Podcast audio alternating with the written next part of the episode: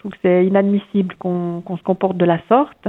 Il ne demeure pas moins que c'est un phénomène qui est saisonnier et puis qui cette année est amplifié par le fait qu'on a été euh, peut-être enfermé un peu trop longtemps.